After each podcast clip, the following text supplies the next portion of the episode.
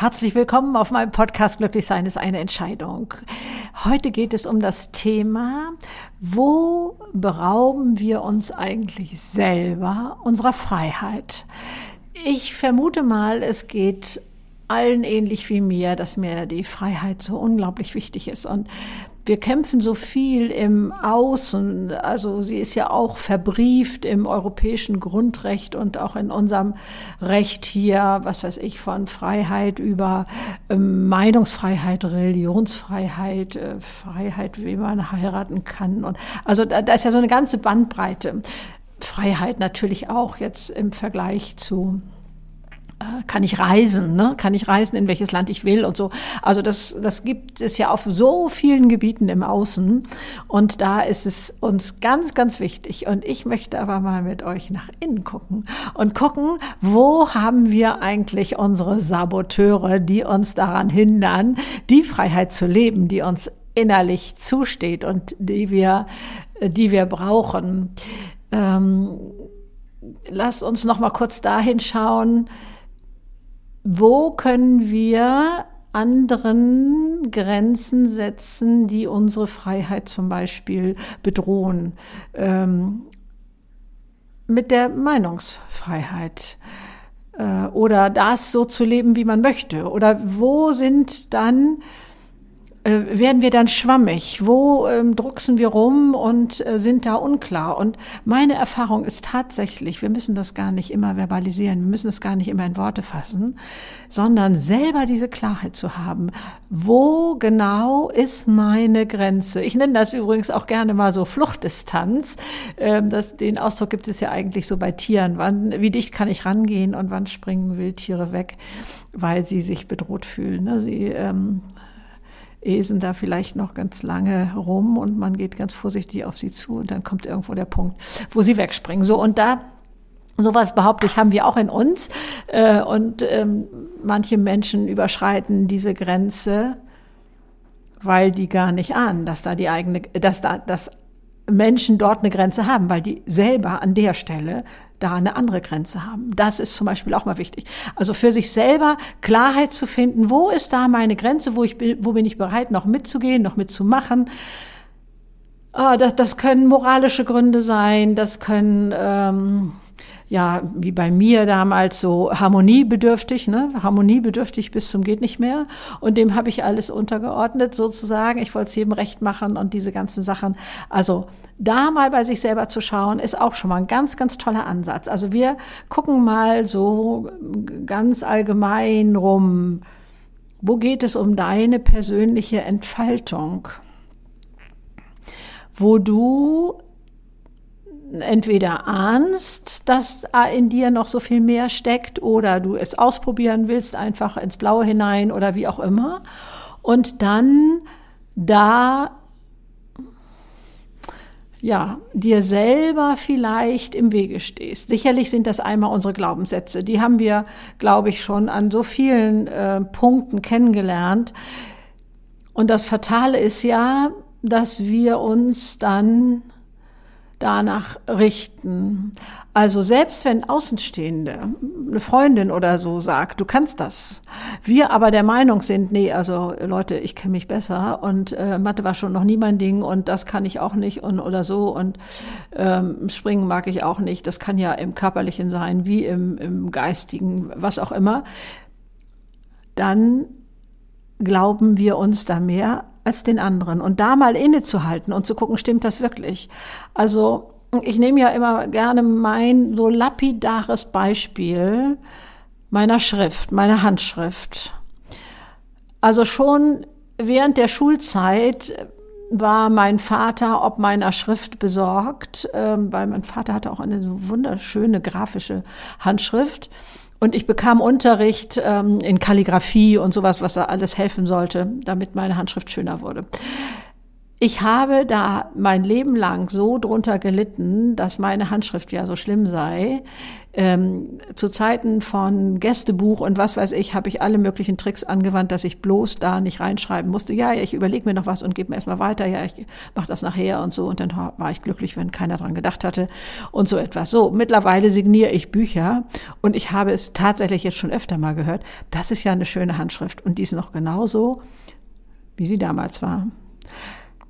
Ich habe tatsächlich gedacht und denke es vielleicht auch, verzeiht mir das mit dem Grinsen, heute noch.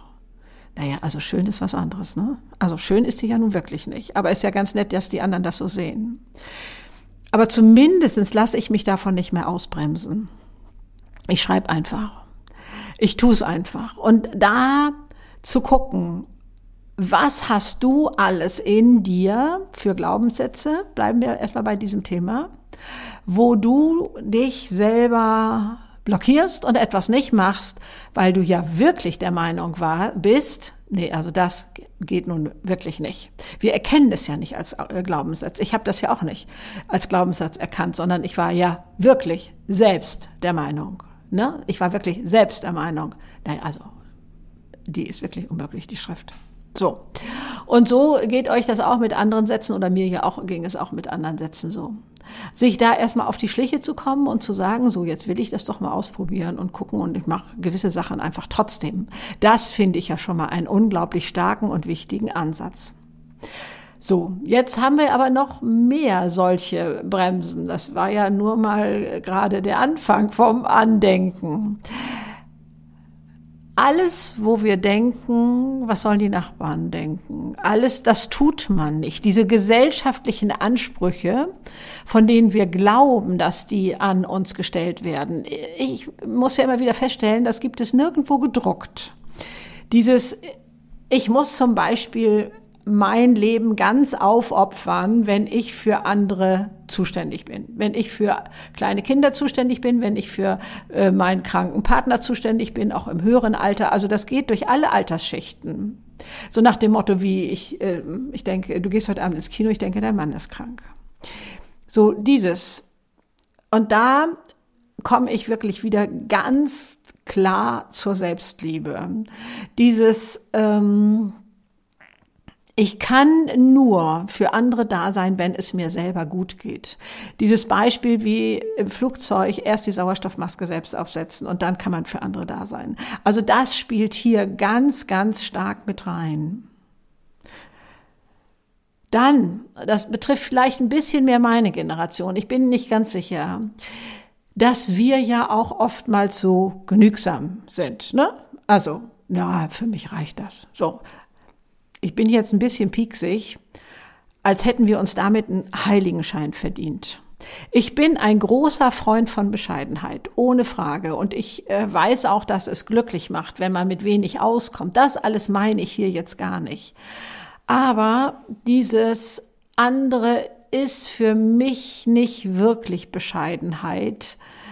Ähm, ja, sagen ich, überlasse es mal euch, wie ihr es bewertet. Oder jedenfalls da die Waage zu finden oder einen guten Weg für dich zu finden. Okay, aus welchem Grund mache ich das? Aus welchem, äh, was ist mein Antrieb, dass ich das so mache? Dass ich da so ähm, glaube, der Außenwelt signalisieren zu müssen oder auch mir selber. Wir machen uns ja da auch selber so oft was vor. Meine Generation, ne? ja, also die Wohnung im dritten Stock ist ja wirklich allmählich doch beschwerlich und meine Knie tun so weh und dies und das. Oder aber äh, und dann sagt man so, ja, das, ja, es geht schon, ist schon okay, so und so. Statt für sich selber da einen Anspruch zu haben, diese Freiheit unbeschwert zu leben. Und da gucke ich mal, das betrifft das auch und das vorherige auch ein bisschen, überall ist auch diese Bequemlichkeit, diese, diese, ach, das ist so ein viel Aufwand. Das ist oftmals unsere Bremse für in Freiheit zu leben. Äh, ja, dieser Aufwand dann oder so. Also sich dann über eingeschränkte äußere Freiheit zu beklagen, ist widersinnig. Also mal selber dahin zu gucken, was sind denn eigentlich meine Gründe, wieso ich dieses oder jenes, obwohl ich weiß, dass es mir gut tut, wieso ich das nicht mache. Natürlich auch, wenn es um so Sachen wie ähm, wie Sport oder Ernährung oder so etwas geht. Ne? Also auch da ähm, die Freiheit zu leben, optimal drauf zu sein. Das ist ja so oft unser eigener innerer Schweinehund, wie auch immer wir das nennen. Also Bequemlichkeit ist da ja auch nur eine Form davon, ähm, ähm, wo wir selber uns im Weg stehen, wo wir uns selber begrenzen und wie viel mehr Freiheit wir leben könnten und würden, wenn das alles nicht wäre. Also ich habe ja mal diesen Satz gesagt und da kommen viele ins Stolpern, Disziplin macht frei. Also solange ich noch Zigaretten brauche, das ist immer das schönste Beispiel, aber ich habe auch andere, ähm, bin ich unfrei bin ich einfach unfrei. Und das geht aber auch mit Süßigkeiten so. Da war ich ja so lange gefangen, so, so lange, Jahrzehnte in meinen Augen, ähm, war ich zuckersüchtig.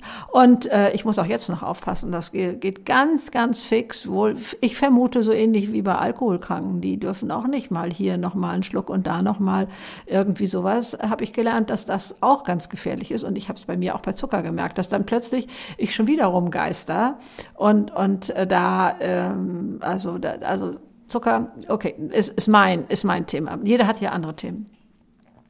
Und zu gucken, wo sabotieren wir uns selber? Wo stehen wir uns selber im Wege, unsere Freiheit zu leben? Und zwar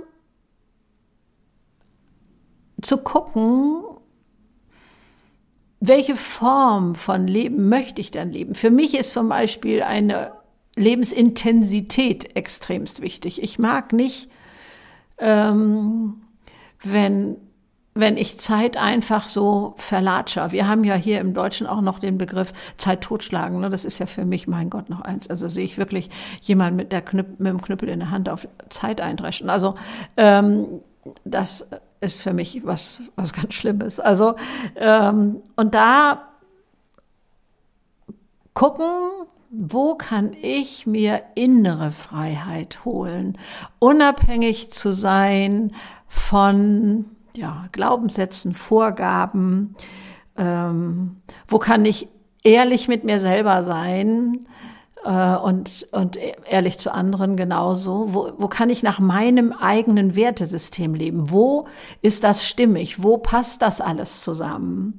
Und ähm, ich werde noch mal einen anderen Podcast machen. Wie kann man anderen Menschen deutlich machen, wo die eigenen Grenzen sind? Ne? Also da vielleicht auch mal mit Worten, ähm, also so ein paar Merksätze einfach, mit denen ich das dann äh, zum Teil gemacht habe. Ähm, äh, zum Ausdruck bringen, äh, ups, das ist hier jetzt aber ein bisschen zu weit gegangen oder das ist auch, fällt mir gerade so eine Sache ein, ein Politiker, ein ausländischer Staatsmann glaubte bei einer Begrüßung und man ging dann weiter, Frau Merkel so über den Rücken streichen zu können, so ähm, gönnerhaft. Und das ging auch deutlich zu weit. Ne? Also ähm, wo überschreiten Menschen deine Grenze? Tun so, als wäre das kumpelig oder tun so, als wäre das noch relativ liebevoll gemeint und man fühlt sich dann so ein bisschen äh, spröde, wenn man da jetzt so, auch wenn es nur mit Körpersprache jetzt ist, so zur Seite rückt oder, oder so. Jedenfalls mir ging das so, dass ich oftmals so kumpelig sein wollte, wollte mich nicht so anstellen, aber irgendwo so ein leicht spöttischer Blick mal darüber kann auch schon reichen, wenn jemand da glaubt, ähm, ja, vielleicht auch dich damit klein machen zu wollen oder, oder so etwas. Also ähm, da in diesem inneren Bereich zu gucken, wo hast du deine Werte, wo hast du deine Willensfreiheit oder ist es die Bequemlichkeit, die deinen Willen diktiert und, und deine Wünsche einengt und ähm, wo ist deine Fluchtdistanz, wo ist deine Handlungsfreiheit? Denn eins, glaube ich, äh, ist uns deutlich klar, wer Freiheit lebt, zeigt Stärke und ist selbstbewusst. Oder wie siehst du das? Also das damit mal zum Ausdruck zu bringen. Und äh, ich habe für mich festgestellt, je, je mehr Freiheit ich im Inneren lebe, mich unabhängig dadurch mache, desto weniger Freiheit brauche ich im Außen. Da muss ich das gar nicht mehr so doll beweisen. Also sicherlich würde ich da auch aufjauen, wenn man mir da meine Freiheit beschneidet oder so. Aber ich habe im, im persönlichen Leben, also im privaten kleinen Kreis hier gemerkt, ich kann manche Sachen auch durchgehen lassen, weil, weil ich sehe das, was der andere da macht, aber deswegen hat das nicht meine Freiheit begrenzt, sondern ich kann diesen Übergriff manchmal auch bei ihm lassen und denke, so hat mit mir nichts zu tun. Ich, ich gehe innerlich so einen Schritt zur Seite. Auch das, da, das da noch mehr zu leben. Also so ein bisschen ja ist für mich da so ein Beispiel Nelson Mandela, der in der kleinen Gefängniszelle über so viele Jahre saß und sich seine innere Freiheit bewahrt hat. Da nicht verbittert zu werden, nicht, ähm, äh, nicht in, in Bahnen zu geraten, die nicht seinem Wertesystem entsprechen. Und also da möchte ich gerne, dass du da bei dir mal gräbst und forscht, wo sabotierst du selber deine innere Freiheit, wo lässt du zu, dass andere die begrenzen, wo lässt du zu, dass deine Bequemlichkeit und, und dein innerer Schweinehund oder auch bei mir dieser innere Kritiker, der hatte ja auch immer viel mitzureden früher mal, äh, das äh, geht sowieso nicht und was soll das und, und was weiß ich alles, ähm, dass die nicht mehr die Oberhand haben und dein, deine innere Freiheit, deinen Weg begrenzen können. Also ganz, ganz viel Spaß bei der Suche nach deiner inneren Freiheit und wo du sie noch mehr leben kannst und wo du noch freier, unabhängiger werden kannst von dem Außen. Sollte dir dieser Podcast gefallen, freue ich mich natürlich unglaublich über Bewertungen, Sterne gerne, aber auch schriftlich als äh, Rezession, nein, Rezension. Äh, und dann, ähm, ganz egal, wo das gelingt, aber auch gerne in einem Austausch auf Instagram. freue mich sehr darüber. Alles Liebe. Tschüss.